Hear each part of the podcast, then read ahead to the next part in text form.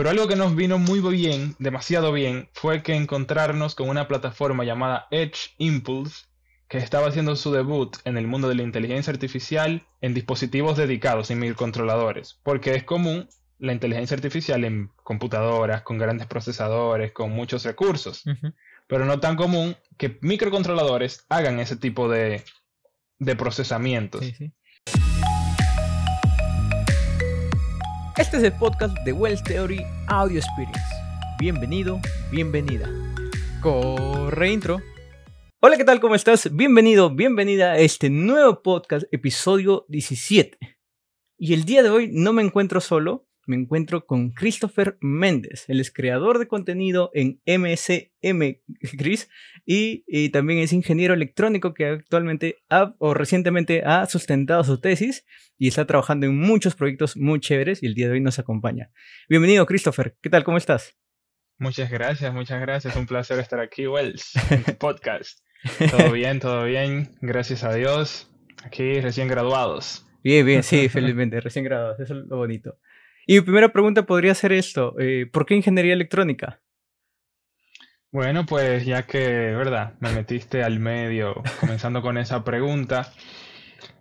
Siendo sincero, te cuento que desde pequeñito era de esos chicos que los juegos que les regalaban los desarmaba, siempre le apasionaba más verlos por dentro que funcionando, así simplemente como juego.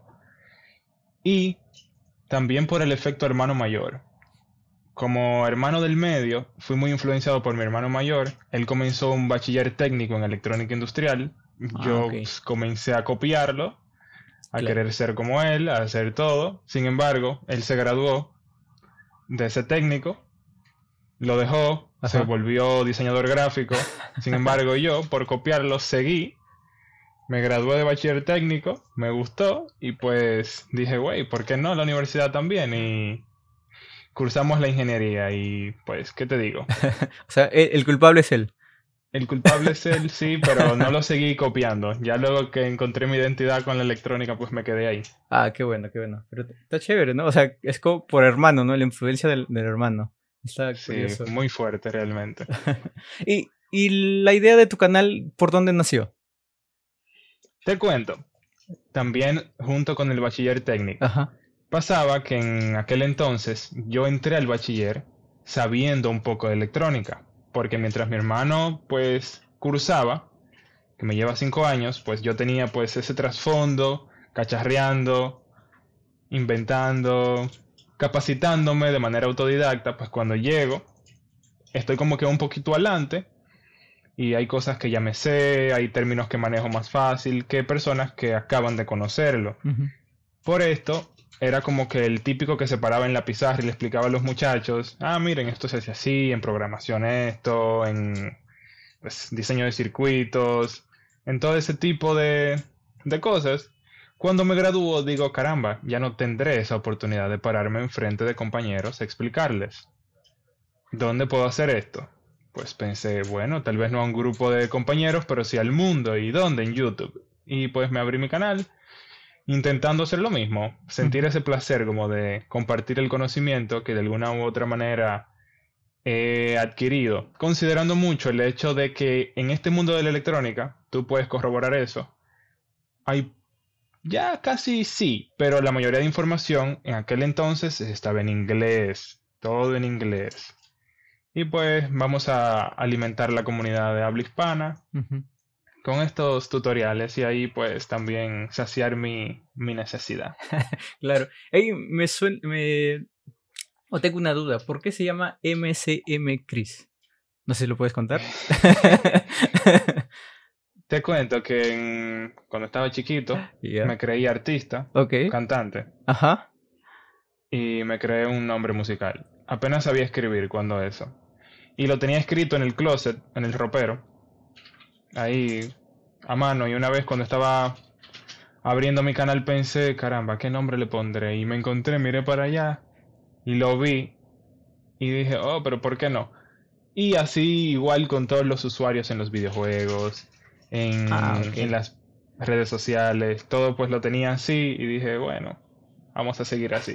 Mucha gente, muchas personas dicen, ah, que MC como de de lo que MC de, de, de, música. De música, exacto. O MC es como que las siglas de mi nombre al revés. Méndez Christopher. Pero yo simplemente no le tengo una definición exacta. Simplemente me quedé con eso. Ah, ok. Eh, curioso. o sea, yo pensé que era MC también. Te iba a decir justo MC. Pero dices que no. Por ejemplo, el, mío Wells, que es algo que también vino de cuando era pequeño, ¿no? Yo escribía Wells y lo volví a retomar años después. Entonces, eh, mira qué chévere. No sabía por ahí. Ahí vamos conectados en esa parte. Entonces, el objetivo de tu canal sería difundir un poco más el, contenido, programación, ayudar a más personas, ¿no? Más chicos, por así decirlo. Sí, realmente un contenido que yo sé que es un poco reducido a nivel de público, porque, ¿qué te digo? No son tan comunes los ingenieros electrónicos, son las personas que quieran tutoriales tan técnicos, porque sé que pudiera gustar más o hay más personas normales que se apasionan o se emocionan cuando ven, ah, que con palitos de paleta, silicón, un motorcito, una batería de 9 voltios. Eh, yo intento como que hacer un contenido un poquito de más bajo nivel para esas personas que necesitan soluciones a nivel educativo, no simplemente un proyectico por hacerlo, sino algo que tenga un trasfondo más científico y, fuerte. Claro. Yo, por ejemplo, cuando llegué a tu canal, antes de, de con Maca, ¿sí? que el, nuestro amigo común, eh, yo llegué por un video que era este, automatizar tu cuarto, ¿no? En, Arduino, creo que así se llama. Eh, a mí me, llamó mucho la atención ese video porque, quieras o no, el que menos ha pensado en optimizar su cuarto, ¿no? En poder con un celular, con algo, simplemente presionar y se bajan las, las persianas y todo lo demás. Entonces tú lo habías hecho con este, con no me acuerdo con qué, con relés creo, con Ethernet, Bluetooth. Con el Arduino Nano. Sí, el Arduino Nano, sí, ok. Mi, y mi punto sería, tú comienzas, o sea, yo donde veo más tu canal es por la parte domótica, ¿no? ¿Tú comenzaste por ahí porque te gustaba más o, porque, no sé, querías desarrollarte o viste ese nicho y dijiste, ah, voy acá? Sí, realmente comencé haciendo proyectos antes de, divulgarlos en YouTube con Arduino y vi que mientras no se conectaran a internet se quedaban como que ahí, muy haciendo lo que te programé y punto. Sin embargo, a mí se me hizo muchísimo más emocionante el interconectar las cosas con internet. Y al principio, si vas a los primeritos videos de mi canal, las primeras automatizaciones de mi habitación fueron con control remoto infrarrojo. Y lo defendí por mucho tiempo. Porque, y aún tiene cierto apoyo de mi parte, porque no hay que desbloquear un teléfono, no hay que abrir una aplicación y no hay que decirle nada a ningún asistente personal. No te tiene que molestar la luz de una pantalla en la cara. Y tú puedes controlar tu habitación con un control remoto infrarrojo, aunque sea una tecnología un poco arcaica a mí se me hacía muy útil. Y pues, ¿qué te digo? Un Arduino Nano, un, un sensor de esos infrarrojos y un par de relés. Pra, con un controlcito que podía ser de una televisión, que simplemente siempre abajo tienen un par de teclas que no hacen nada en la televisión. Tú copiabas esos codiguitos y ya los hacías hacer encender tu luz, el ventilador, etc. A mí es, para, mí eso es genial.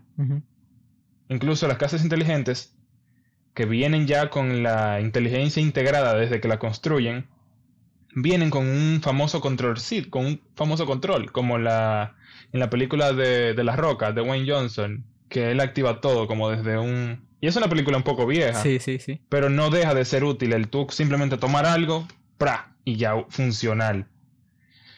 Ya luego, cuando comencé a probar el asistente personal, pues dije, bueno, pues no tengo que moverme, no tengo que abrir un teléfono, pero sí tengo que hablar. Eso todavía es un punto negativo. No es que diga que quiera llegar al punto de solo pensarlo y que pase. Tal vez Elon Musk nos ayude ahí, pero te cuento que sí. Comencé con infrarrojo, luego al Arduino Nano le lo conecté a internet con una de esas plaquitas Ethernet que era con cable directamente y pues luego la comunidad misma me hizo conocer el SP8266, el Note MCU, el SP32, que pues definitivamente me llamaron demasiado la atención porque, hey, ya esto es un Arduino con Wi-Fi. Pues, ¿por qué no? Y sí, a mí me emociona mucho más el, el Internet de las Cosas que, que es la simple como que electrónica y ya haciendo cosas eh, discretas y dedicadas. Claro, para, para ti sería como que domótica es diferente a, Internet de las Cosas o, o, lo ves muy parecido? No, es va de la mano. lo que es la domótica es el Internet de las Cosas aplicado a nivel doméstico. Eso es lo que entiendo. Claro. Y tú para, en otros videos, ¿sabes? para monitorear todo esto, para integrarlo mejor, ¿no? Has usado Ubidots, ¿no? O sea, ahí. ¿Y qué tal tu experiencia? Yo sé muy poco.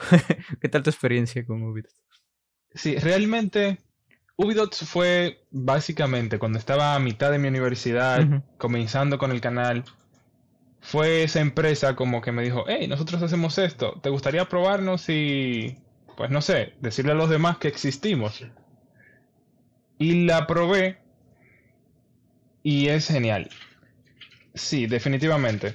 Aunque ellos están un poquito más enfocados al mundo industrial, por eso muchas personas dicen, ah, pero que tiene una, unos costos pues, un poco incómodos, etcétera, etcétera. Pero sí, es que es una plataforma, un servicio pensado más a nivel industrial. Y las industrias pues no lo pensarían cuando tienen que pues pagar por un servicio que les va a solucionar tanto la vida. Y al final, cuando se trabaja con integraciones domóticas, pues tú quieres ver los datos. Tú quieres tener un lugar desde donde controlar y eso es Ubidots. Esa interfaz bonita, que aparte de interfaz, tiene un trasfondo que te permite hacer cálculos, cositas interesantes, guardar datos y demás, pues, ¿qué te digo? Sí se me hizo bastante útil. Hace, tengo un tiempo que no le he dado calor, no le he reutilizado, porque simplemente mis proyectos no lo han ameritado. Porque he estado incurriendo en intentar hacer yo mi propia plataforma de visualización con Raspberry y esos sistemas operativos que vienen ya para lograr ese tipo de cosas de manera local. Ok. Todo digamos, para una casa, para saber el monitoreo de tu casa, tú poder acceder a esa información, ¿no? Sí. Ubidot lo más genial era que te permite hacerlo desde conectarte desde donde estés. Y a la vez el control. Estoy en otro Wi-Fi, en otro país, a través de la conexión celular, con datos móviles, y puedo controlar la casa y ver datos de sensores. Pues con un servidor local, como te cuento, con, el, con la Raspberry, puedes hacer eso si configuras ahí un DNS, bla, bla, bla, que a veces tienen un costo. Ellos tienen una opción gratuita, pero que es un poco tediosa de configurar. Y pues tienen también la opción de pagando simplemente 5 dólares mensual, pues tener ya un DNS que ellos te asignan y tienes todo tu, tu servidor ahí accesible desde cualquier lugar, por lo que sí que hay opciones en ese mundo, pero la visualización es muy importante en la domótica, ya sea a través de una app o desde una aplicación en la PC. ¿Tú para qué aplicaciones usarías Ubidots? ¿Para qué aplicaciones? Sí, ajá. ¿Qué, ¿Cuál sería para ti lo recomendable de decir, ok, este sistema sí le conviene usar Ubidots o decir, no, le conviene Raspberry Pi? Em, considerando que Ubidots tiene ya una plataforma bien refinada y con muchas funciones interesantes, pues lo vería muy muy útil en eh, pues empresas, invernaderos que monitorean humedad, temperatura, eh, eh, luz del ambiente, un montón de cosas. Y así pues aplicado a una industria que va a tener trabajadores que simplemente necesitan ver, no programar, ni configurar, ni nada, tener un feedback de lo que está pasando. Sería súper genial tener un monitor con los datos, con el tablero de Ubidots ahí mostrándole todo, con valores dinámicos que se actualicen rápido y pues en tiempo real. Dentro de las limitaciones que he visto con la Raspberry, es que el software que uso para lograr ese tipo de visualización con esos widgets y todos esos números y, visualizadores de datos es que me limitan a una frecuencia de 5, bueno, de, cada 5 segundos. Se actualiza cada 5 segundos la data. Y eso es un poco incómodo. No me acostumbro. Hay, he intentado investigar muchísimo cómo cambiar esto y pues nada. En empresas que llevan conteo de cosas, que pues manufacturan productos, ya sea latas, eh, pues, algún alimento, que quieren llevar un conteo o algún tipo de monitoreo de las plantas, de generación, monitoreo de sistemas fotovoltaicos. ¿Qué te digo? No tiene como que una limitante que conozca, porque siempre uno va a necesitar ver qué está pasando. Claro, ah, preferirías un... o, la ventaja sería el monitoreo en tiempo real, ¿verdad? El monitoreo en tiempo real. Ajá. El hacerlo de forma remota, sin complicaciones. Claro, claro, claro. Te, ayuda bastante. Y las posibilidades que te da a nivel de cálculos. ¿Qué te digo? Ubidot tiene algo muy interesante y es que a él le llega una variable. Y tú puedes decidir, intégrame esa variable. O súmame todos los valores de esa variable que están desde tal hora a tal hora. Y hazme. Y tiene muchas funciones matemáticas que te permiten hacer un post procesamiento de esa data cruda. Tú sabes, y es, eso es muy interesante. Eso no lo he visto en plataformas que no sean Ubidots. ¿Y no, se podría este, conectar con inteligencia artificial en Ubidots? O no sé, te pregunto como, como curiosidad. Em, tú sabes que en los aspectos que yo he manejado la inteligencia artificial es para el reconocimiento de cosas independientemente de que ya sean rostros, rostros que lleven la mascarilla, eh, que reconozca caras y que las pueda identificar por nombre. En caso de Ubidots, por ejemplo, pues yo pudiera usarlo para ahí presentar la información que ya un sistema con inteligencia artificial ha procesado, tú sabes. Eh, sí, definitivamente. ¿Y, y, tal vez has, planteado con la Raspberry Pi mandarlo a un servidor o, no sé, no, manejo mucho eso? Pero integrarlo con Amazon Web Service o Google Cloud, cosas así. Em, mientras utilicé, mientras utilizo la Raspberry, ella misma es el servidor. Ella almacena data que yo puedo ver en el tiempo etcétera, etcétera. No me he involucrado, aunque está muy famoso lo del Amazon Web Service y todo eso, para incluso integraciones más, más funcionales y menos incómodas de configurar. Pero no, no he tenido la oportunidad, no sé. No he trabajado con ese tipo de cosas. Claro, o, hasta podrías, no sé, con la Raspberry Pi creo que se puede integrar con, con Node Red. Entonces, no sé si, si lo has visto. ¿Sí, sí, te suena Node-RED? He visto lo que puede hacer Node-RED, pero tampoco he cacharreado con él, realmente. Sí, yo, yo también, yo hace un, hace un poco, hace poco tiempo lo, lo probé y me gustó. De verdad, yo tampoco decía, no, el JavaScript, tengo que aprender otro lenguaje. Decía, no, tenía mucha ganas de hacerlo. Entonces, ok. Pero ingresé y, es bastante amigable, la verdad. Y no, no aprendí nada del lenguaje. simplemente lo que necesitaba y funcionó, ¿no? Funcionó. Y era simplemente para visualizar información. Y me gustó mucho. tal vez te pueda ayudar también esa parte, ¿no? Bien. Eh, sí, pudiera, pudiera darle un vistazo. Sí, sí, sí, claro, sería genial. Cambiemos de tema un poquito y hablemos sobre tu tesis, me, llamó mucho la atención. Eh, se llama Medidor energético para la disgregación de cargas con inteligencia artificial. No sé si me puedes resumir de qué trata porque no entiendo disgregación, por ejemplo. sí, te cuento que desde hace un tiempo, tengo ya, ¿qué te digo? Como dos años trabajando con ese proyecto de medición energética ni siquiera pensando en que lo iba a utilizar para mi proyecto final de la universidad ni nada. Pero sí se me hizo muy emocionante el hecho de saber qué tanto consumía mi casa energéticamente y compararlo con lo que medía el contador, como le decimos aquí, de la distribuidora eléctrica. Porque siempre hay unos rumores de que ah, ellos tienen facturas eh, truqueadas, que ellos ah, cambian los precios, que tú sabes, un montón de cosas. y dije, yo voy a verificar si eso es verdad. Y comencé con mi primera versión de medidor energético. Sampleo corriente con un transformador de corriente, un CT de de pinza. Ok. Y capturo el voltaje con un pequeño transformador. Un PT. Con una pequeñita librería ahí de Arduino, vi que podía extraer eh, potencia activa, aparente, factor de potencia, eh, pues, voltaje, corriente, que sabemos que son informaciones que tú necesitas de manera obligatoria para hacer una medición energética real.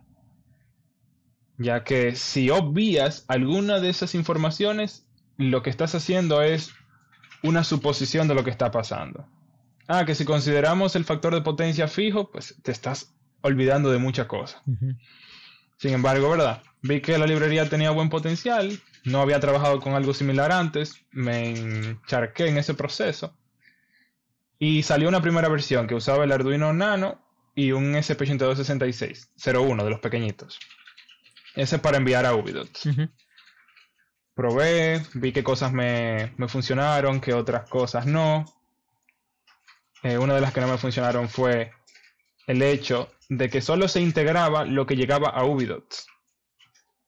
Entonces, si en algún momento el internet fallaba, pues todo lo que pasó a nivel energético en ese momento, pues no se consideraba, no se sumaba a la, ¿verdad? A la ponderación energética. Ya en una segunda versión, que sí, que en esa fue que duré más desarrollando, pues utilicé otro microcontrolador que me permitía entonces almacenar data, para no tener que enviar a, algún servicio y que ese servicio sea quien lo almacene, sino yo mismo. Pues el código se convirtió en mucho más engorroso, mucho más grande. Sin embargo, comencé a tener resultados más interesantes.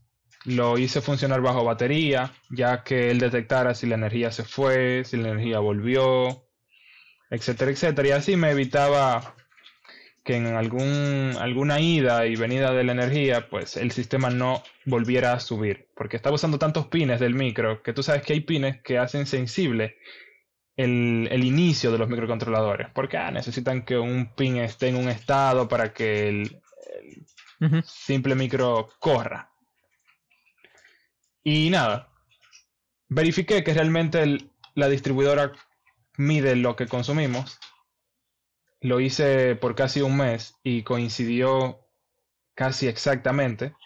Y si varía, y si variaba, era pues cosa de que mi electrónica no había sido tan buena. Porque yo sé que no me voy a comparar con un sistema de medición que está súper certificado, que tiene sensores de una gama distinta a los que yo podía comprar. Y además de, ¿verdad? Un código que no necesariamente era súper eficiente. Cuando me veo en la necesidad de imaginarme un proyecto para la universidad, digo, ok, la fama de la universidad es que siempre, que la mayoría del tiempo no se logra terminar el proyecto en los ciclos que están destinados para eso. Porque hay que comenzar a plantear ideas, a que los profesores te la descarten, te la acepten. Después de eso, comenzar a pensar en, en circuitos, en mandarlos a hacer. Y yo solo pensé, caramba, yo tengo ya un proyecto bien avanzado, que tengo incluso PCBs en la casa, funcionales, y que yo sé que si parto de aquí en adelante, pues yo puedo lograr algo. Cuando le planteamos eso al profesor, mi compañero y yo, él dijo, está chévere, pero ya eso existe. Como lo de medición energética y punto. Porque sí funcionaba bastante bien, midiéndote la energía, mostrándotela y listo. Él nos dijo, ¿qué tal si ustedes, aunque también existe, pero es menos común, hacer que ese medidor pueda de disgregar, identificar qué hay conectado en él con los mismos sensores que ustedes medían energía simplemente. Y ahí viene la ciencia. Cada carga tiene un comportamiento distinto a nivel armónico con la corriente que lo alimenta. Ujú. Ah, pues es que el voltaje es AC, correcto. Pero ¿cómo es la gráfica de consumo de corriente de cada dispositivo? Pues depende. Si es un dispositivo resistivo, sabemos que la corriente de ese dispositivo va a estar en fase con el voltaje y no va a tener casi nada de armónicos y todo bien suavecito y bien. Pero si es un motor eléctrico, es una carga inductiva, ya tú tienes un desfase, ya tú puedes ver un poco de armónicos en la señal de corriente. Cargas LED, cargas con fuentes switchadas, un montón de armónicos, señales de corriente recortadas con un montón de picos y cosas por ahí. Neveras inverter, aires acondicionados inverter, que también tienen tecnología de, de modulación, SPWM, etcétera, etcétera. Cosas que switchean, generan muchos armónicos. Entonces, en base a ese tipo de fenómenos que tenían en la corriente esas cargas, se consideró identificarlas. Para esto entonces dijimos, ok, redes neuronales, inteligencia artificial, nunca habíamos trabajado con eso, nunca se nos enseñó eso en la universidad, pero con tiempo y dedicación todo es posible. Tenía un profesor por ahí que me decía, con tiempo, dedicación y dinero, todo es posible. Esto no salió barato, gracias a Dios. Felizmente, felizmente. Fue más investigación que otra cosa.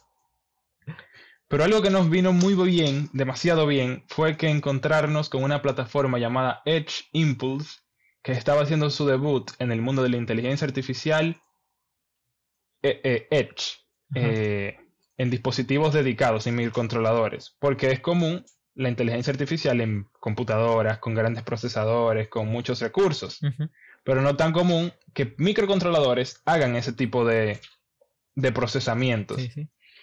Y nos encontramos con esta plataforma que te pone tan simple la implementación. Simple porque, ¿verdad? Habría que hacer otra carrera para uno ser científico, analista de datos, todo ese tipo de adquisición de datos, procesamiento, aprendizaje, que son cosas que son más algorítmicas de computadoras, softwares, que la misma electrónica. Entonces, ¿verdad?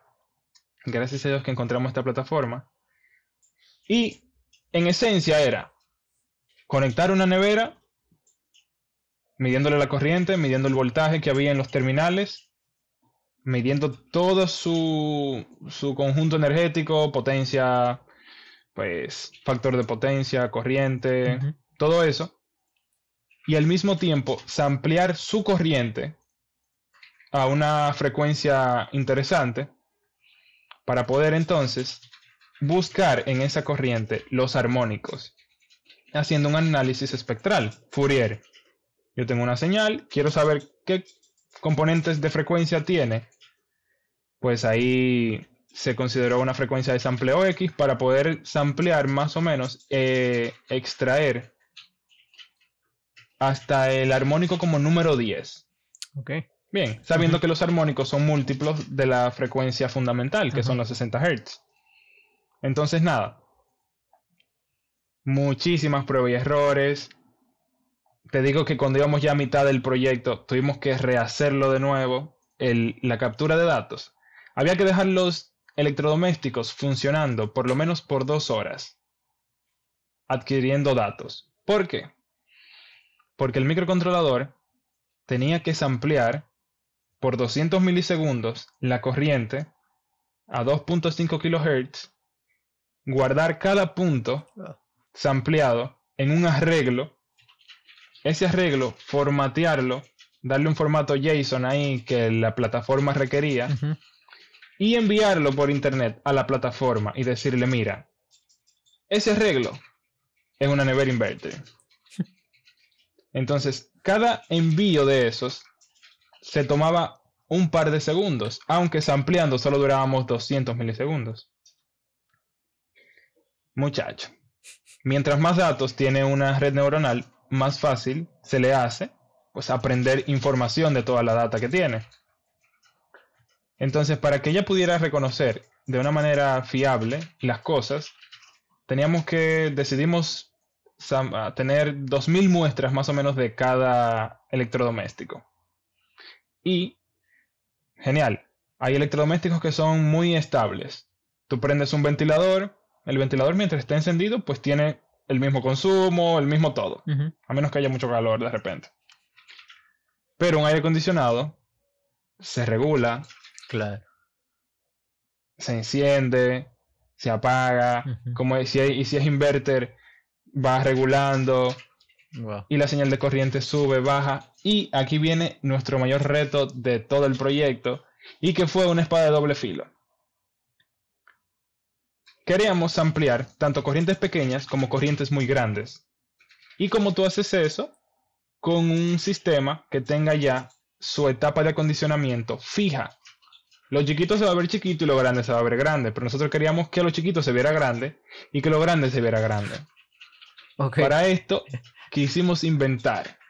Implementamos un potenciómetro digital para el ajuste de ganancia de la etapa de acondicionamiento un OPAM, tú sabes que la ganancia la define una resistencia.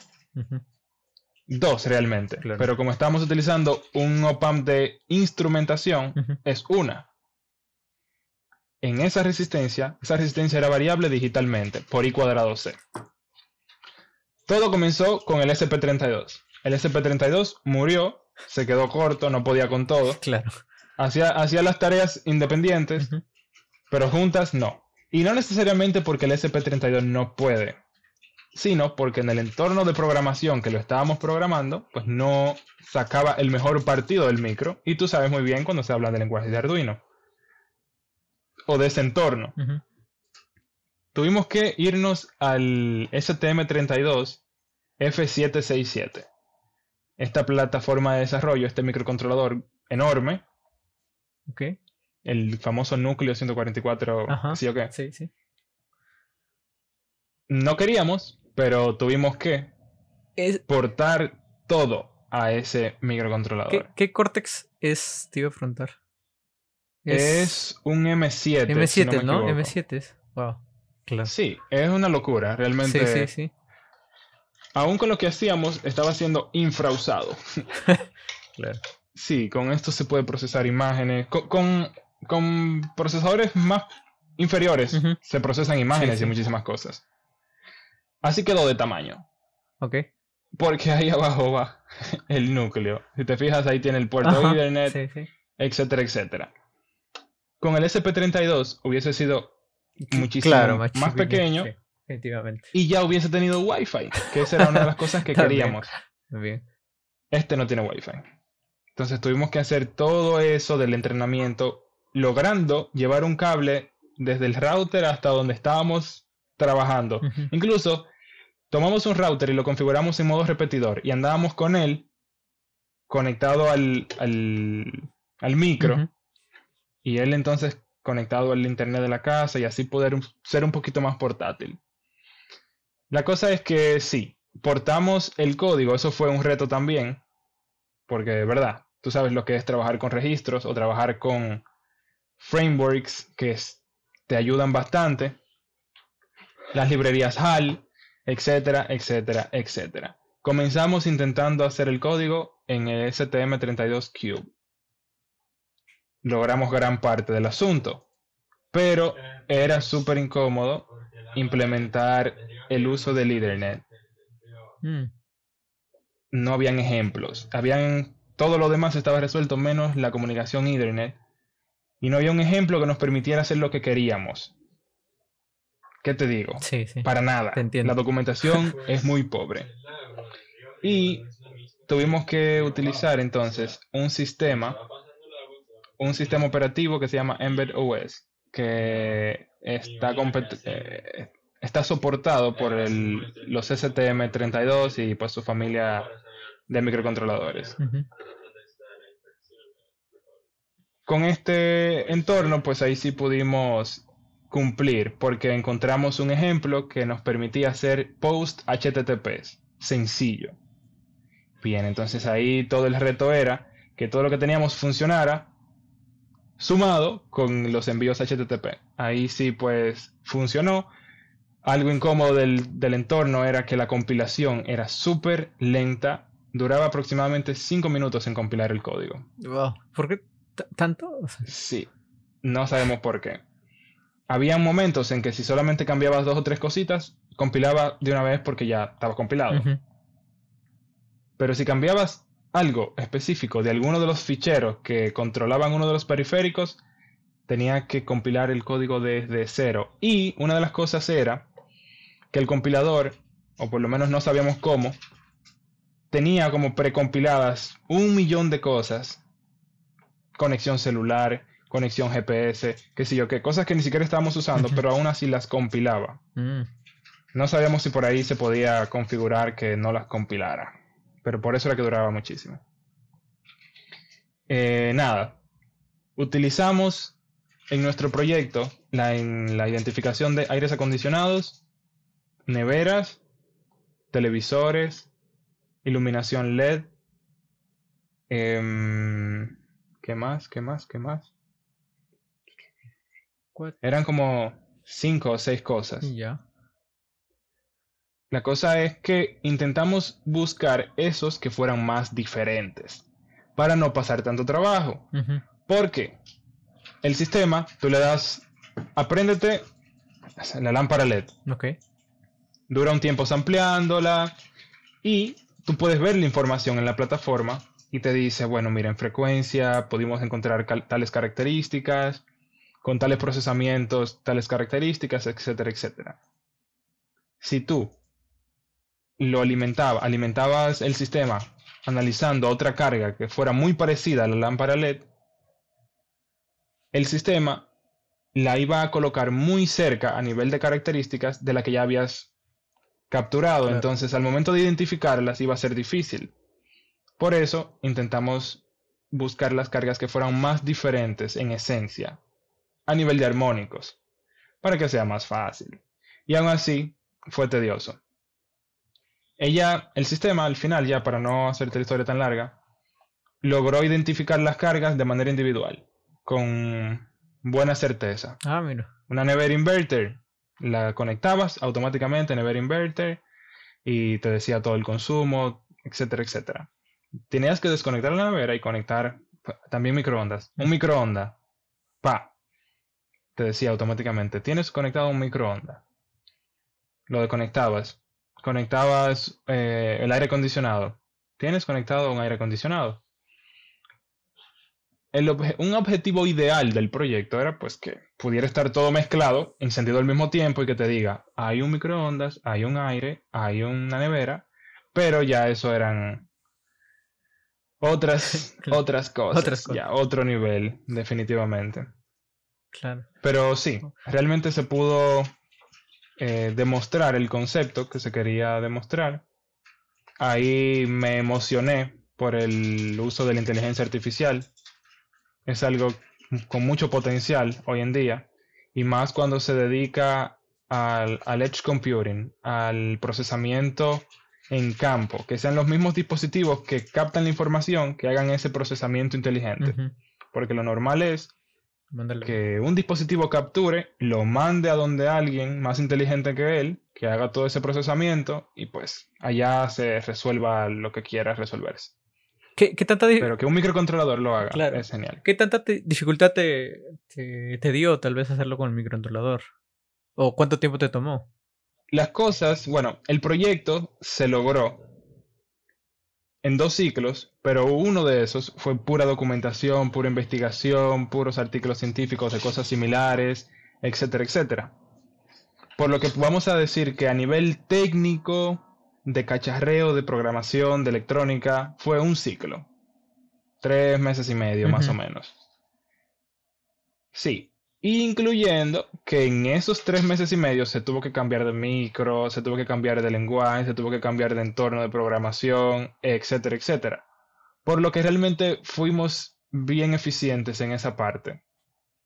Porque las cosas la hicimos funcionar. Y, ¿qué te digo? Sí, no fue tanto como uno pudiera pensar para una implementación que, de la que tú no tienes experiencia, que es algo que no está muy documentado, etcétera, etcétera. Sí, porque, o sea, no, no hay tanta documentación. yo he escuchado sobre los microcontroladores que utilizan, pero no he visto cómo, la verdad. Me, llama mucho la atención, pero no, no hay, no hay tanta documentación sobre eso. Y sobre todo el meterle Ethernet, Wi-Fi que me mencionabas, Tampoco hay. Yo he encontrado eh, información porque estoy buscando y de chinos, ¿no? Encontré cosas en China. Dije, Dios mío, he buscado mucho, dije. he buscado demasiado. no sé si te pasó algo parecido. Realmente. Realmente, realmente. Y te digo que la bendición principal fue encontrarnos con esa plataforma que hizo todo más, más fácil. Claro. Esa plataforma se utiliza para analizar datos crudos de cualquier tipo de sensor para analizar sonidos de micrófonos. Todo eso es ampliado por microcontroladores. ¿Cómo me dijiste que se llamaba la, plataforma? Se llama Edge Impulse. Impulse. Sí. Si quieres la, la chequeas sí, sí, le das un vistazo. También te permite hacer procesamiento de imágenes para reconocimiento de objetos, etcétera, etcétera. Todo por microcontroladores. Ah, genial. Sí, están soportando entonces plataformas que tenemos acceso a. Claro. Pues, ¿qué te digo? La he probado con el SP32, funciona. La he probado con las placas de STM, funciona. Las he probado con Nordic, con estos microcontroladores de Nordic, y funcionan. Con el WizBlock claro. la hice funcionar. Con, con estos, no sé cómo, ¿cómo llamarlos? Ah, de, creo que son de Admel. AdSam. Los Sam, AdSam 51, no sé cómo se pronuncia eso. SAMD 51 o algo así. Exactamente, con ese tipo de microcontroladores también la hice funcionar. O sea que si tú te lees la documentación, aparte de las placas que ya ellos tienen bien documentadas y que te dicen, mira, ta, ta, ta, ta, ta, y ya estás funcionando, no fue, no fue tan incómodo hacer uno mismo, porque ellos no tienen la, placa del STM32, eh, pues es soportada, sin embargo, yo le dije, bueno, vamos a irnos por abajo, por abajo, por abajo y, e intentarlo. Y se logró. Todo, lo que se puede hacer, ¿no? Genial. Qué chévere, qué chévere. Me agrada bastante tu, proyecto. ¿Y has pensado, no sé, seguir avanzando con, con inteligencia artificial o has pensado, ya tienes decidido otra rama que dedicarte, especializarte, no sé? Eh, pudiera comenzar a pensar en mezclar la, el Internet de las Cosas con la inteligencia artificial. Entiendo que son dos cosas que pueden ir muy de la mano. Sí, bastante. Bastante, bastante, bastante. No sé. Sí, principalmente en el reconocimiento de tu comportamiento para configurar o no cosas de la casa. Tú sabes. Claro. Cosas así. Claro. Y, y ahorita me dices que, este, bueno, aparte de lo que viene en la tesis, ¿ya has pensado algún proyecto que hacer con esto y mostrarlo tal vez en tu canal? Porque no hay contenido en español sobre esto, ¿no? Eh, para la comunidad. Sí, realmente em, voy a hablar con mi compañero de tesis. Voy a decir, ¿me das el permiso de divulgar lo que hicimos? te, menciono, le dices. sí, porque tú sabes muy bien que tú no encuentras tesis. Sí, sí, sí. Por ahí, porque la gente no tiende a querer compartir ese tipo de cosas. Pero tal vez no lo, no lo comparta como mi tesis en sí, sino cómo lograr tales cosas que tuve que lograr pues durante mi, mi proyecto. Pero sí, definitivamente entiendo que sería algo de un gran aporte, porque como te dije, en español no existe. Sí. Eh, hay microcontroladores de esos que me atrevo a decir que fui el primero que hice, lo hice funcionar por lo menos con esa plataforma de inteligencia artificial. Y pues pudiera ser interesante publicarlo. Sí, sí, sería muy bueno para, para todos, ¿no? Para la comunidad, para que crezca, el que menos se interesa, investiga más. Eso sería muy, muy chévere. Eh, Christopher, ¿actualmente en qué estás trabajando? ¿Qué proyecto estás haciendo? cuenta. Em, te cuento que hace poco fui a Colombia. Sí, vi una foto. Conocí a Maca, que fue ese contacto que me introdujo a Ubidot. eh, las relaciones se mantuvieron. Trabajé un tiempo para Ubidot, tú sabes. Em, trabajo para JLSPCB como una especie de patrocinio. Pero de manera formal, Rack me contrató. Trabajo formalmente para ellos como el creador de, como creador de contenido técnico de sus productos. Ok. ¿A qué se refiere esto? Bueno, pues tú entras a alguna tienda y hay un dispositivo electrónico, pues el datasheet, el- la documentación o una guía de cómo usarlo, pues la pude haber hecho yo, ¿sabes? Ok. Ese tipo de contenido. Además de contenido de casos de uso, proyectos, etcétera, etcétera, en video, que se publicarían en tanto su página, un hub de proyectos que tienen, que tienen en proyecto tener, y eh, su, propia, su propio canal de YouTube. Ah, genial. Tú sabes que, no sé si sabes, pero Rack se dedica a hacer el Internet de las cosas más fáciles. Sí, lo, lo he usado y es una maravilla. Sí, y ellos, aparte de desarrollar este tipo de placas de desarrollo que tienen carácter industrial, que no pueden ser atacadas como son atacadas las placas de Arduino, de que no se pueden usar a nivel industrial, esto sí, porque está hecho para eso, incluso para llevar, llevarlo a, pro- a productos finales y desarrollarse en masa, ellos apoyan y desarrollan la comunidad de comunicación LoRaWAN. Ese tipo de intercomunicación que está pensado para intercomunicar dispositivos a nivel de ciudades o locales, pues los gateways, los hotspots, los routers de esa señal, ellos lo, lo desarrollan. Y básicamente es uno de los productos que ha generado más boom en la empresa. Y pues todos esos productos necesitan, necesitan una guía, necesitan que alguien te explique cómo configurarlos, etcétera, etcétera. Entonces, pues, yo estaré trabajando en ese tipo de, de cosas. Oh, genial, felicidades por eso. Y, y un saludo por ahí a, Maca también, si es que nos está viendo. Eh, Te iba a preguntar, eh, se me fue, ¿la, la empresa es china? ¿Es de Asia? ¿De dónde exactamente es? Sí, la empresa es china, pero muy internacional. Está Sí. diseminada en más de 17 países. Pues hay gente de Filipinas, de, de Bulgaria, de Portugal, de Estados Unidos, ahora se están instituyendo en Colombia, yo aquí en República Dominicana, muchos, muchos países y otros más que, verdad, que ni manejo. Pero el- la comunidad de empleados es muy, muy diversa. Ah, ok. Pero sí, la- las oficinas principales y la empresa de manufactura misma sí está allá en Shenzhen, China. Claro. Eh, Te cuento que yo hace un tiempo este, participé en uno de los sorteos que hacían ellos por Instagram. Ya, entonces eh, ellos publicaron, hicieron un post. Dije, ah, voy a participar. Nada, pierdo, dije. y participé, ¿no? Etiqueté a unas personas, hice los que decían. Y, y gané, me gané un, este, un rack. Tengo por acá. Espera, dame un segundo. Acá salió. Me gané todo un kit. este de acá. No sé si lo ves. Súper, sí. Yo tengo uno de esos por aquí, Sí. es genial. Sí, y, y me gustó, quedé enamorado de su, realmente la manera como se coloca el hardware. O sea, De la modularidad. sí, ah, eso.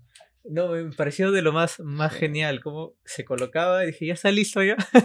y los cables y los... Sí. y antes que usaba cables y todo lo demás. Y su, el, el que también me gustó fue el... Este de acá, no me acuerdo, el desarmador. Ahí está el desarmador. El desarmador. Sí. Yo lo uso hasta como para darle vueltas Sí. y, y quitarme la ansiedad. sí, a ver, es- está genial. A mí también me gustó, me gustó el diseño. Me pareció como que muy, no sé, específicamente bien diseñado, ¿no? Bien tratado, con delicadeza, con perfeccionismo. Me gustó mucho.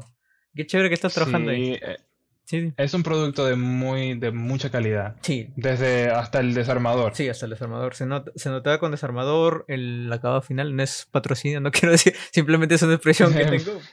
Claro, sí, sí. que Y ya que- Definitivamente es una placa que se está introduciendo al mundo de los creadores y que espero que se comience a utilizar más porque, ok, tienes soluciones que se hacen rápido y que puedes desplegar. Sí.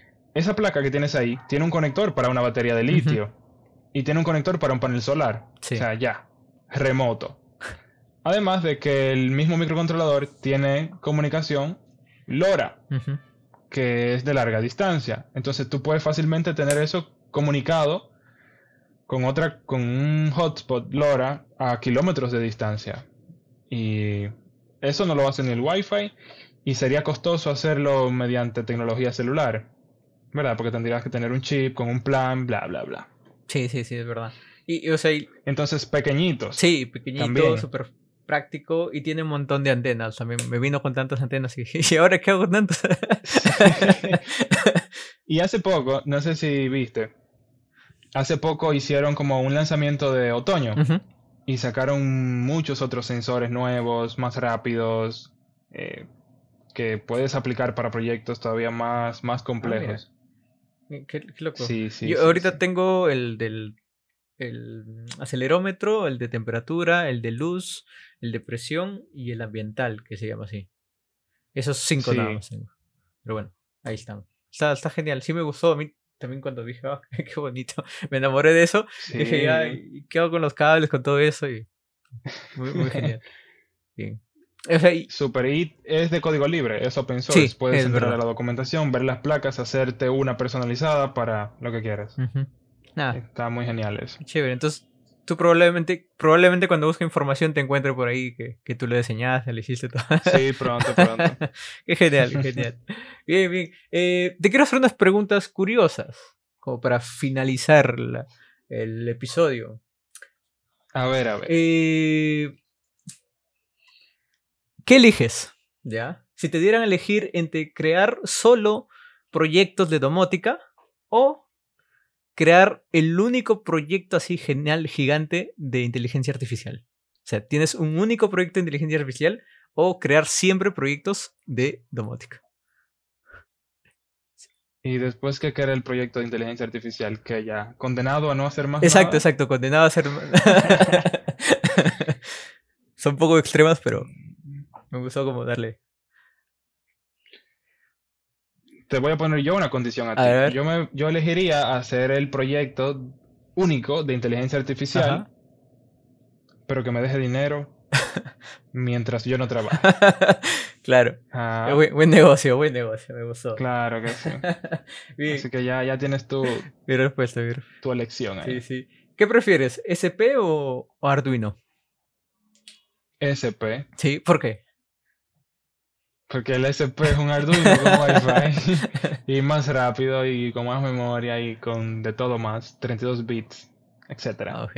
Entonces, y la otra pregunta sería Raspberry Pi o Ubidots. ¿Raspberry Pi creado por ti o un Ubidots? ¿Cuál elegirías así de por vida, por así decirlo?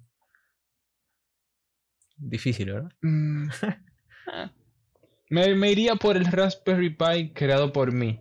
No por, ¿verdad? Porque no sopese la otra opción, sino porque es algo hecho por mí, entonces pudiera modificarlo, pudiera llevarlo a un punto de personalización un poquito más, más mío que una plataforma que la piensan otras personas. Ah, Ok, genial, genial. Eh, Christopher, cuéntame, ¿qué proyectos vienen a tu canal? ¿A ti? ¿Qué vas a desarrollar próximamente? Em, bueno, por ahí vienen un par de proyecticos con la Jetson Nano. Todavía no he podido sacar ningún proyecto de él. No he podido hacer mucho, pero tengo eso en mente. La tengo por ahí. Tengo en mente, pues, eh, difundir el asunto de la tesis. Hacer muchos proyectos de inteligencia artificial con placas que tengo aquí dedicadas justamente para eso eh, impresión 3D y hay algo y es hacer proyectos con rovers, dígase robocitos que ya sea que busquen cosas, Ok. que analicen espacios. Hace poco, qué sé yo, obtuve una una aspiradora de esas robots que limpian tu casa solo. Y tiene un light, tiene un sensor LiDAR Ajá, arriba. sí, sí. Y hace un mapeo muy preciso de las paredes, de los objetos que hay. Y me imagino con eso montado encima de un robot, y pues, qué sé yo. Hacer un robot que busque las llaves perdidas o las cosas debajo del mueble. O alguna función Claro, claro. útil, ¿verdad? Porque algo que tengo yo es que no me gusta hacer cosas como que por hacerlas y ya. Usualmente deben primero solucionarme un problema de la vida cotidiana y después bueno, lo que quieran, pero sí. Proyecticos de inteligencia artificial, impresión 3D, eh, un par de herramientas ahí que tengo que hacerle sus reviews y cositas, cositas por ahí. Genial, genial. Entonces, en la descripción igual tienen eh, toda la información ahí del el canal de Christopher, redes sociales y demás para que sigan y se puedan suscribir vean sus futuros videos. De verdad, muchas gracias Christopher por tu tiempo, por, por responder todas mis preguntas. De verdad, muchas gracias. Nada, espero que pases muy bien. Y no te olvides suscribirte, darle like y compartirlo con tus amigos. Chau, chau. Bye. Ahí está. y corte. Muchas gracias por escuchar este episodio. Nos vemos la próxima semana. Suscríbete.